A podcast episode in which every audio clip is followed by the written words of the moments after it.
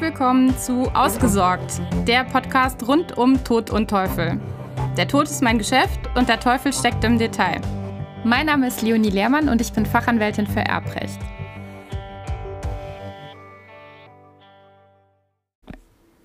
In der letzten Folge hatte ich es bereits angesprochen.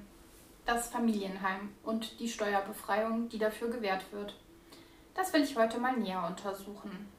Das sogenannte Familienheim, das ist die Wohnung oder das Haus, in dem der Erblasser oder Schenker zuletzt gelebt hat, ist von der Steuer befreit, sofern es an einen Ehegatten oder an Kinder übertragen wird und der Ehegatte oder die Kinder nach dem Erbfall zehn Jahre im Familienheim wohnen bleiben.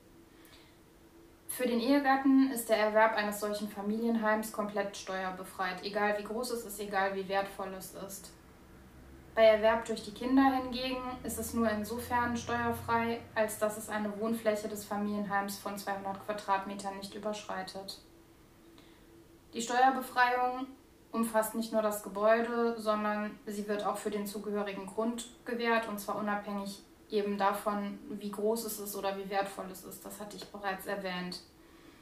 Nun ist es aber so, dass manche Grundstücke oder Häuser nicht nur aus einem Flurstück bestehen, obwohl es eigentlich ein einheitliches Grundstück ist, sondern mehrere Flurstücke umfasst. Wenn das aber der Fall ist, wird die Steuerbefreiung nur für das bebaute Flurstück gewährt.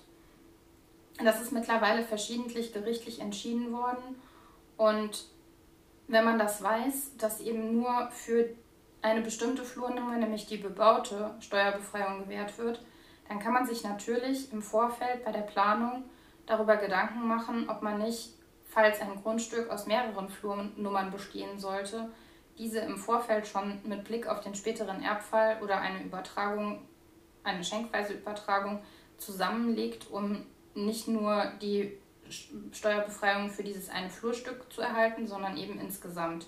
Unter Umständen kann das natürlich sehr sinnvoll sein und wer ein solches Thema hat, sollte meines Erachtens unbedingt davon Gebrauch machen.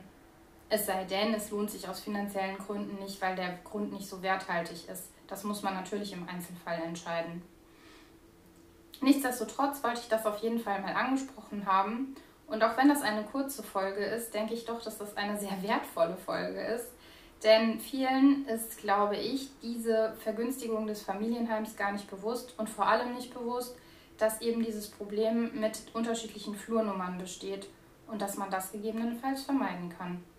Also solltest du oder deine Eltern Grundbesitz haben und ein Grundstück mehrere Flurnummern betreffen, mach dir mal Gedanken, inwieweit es nicht sinnvoll wäre, diese Flurnummern zusammenzulegen. So viel von mir für heute.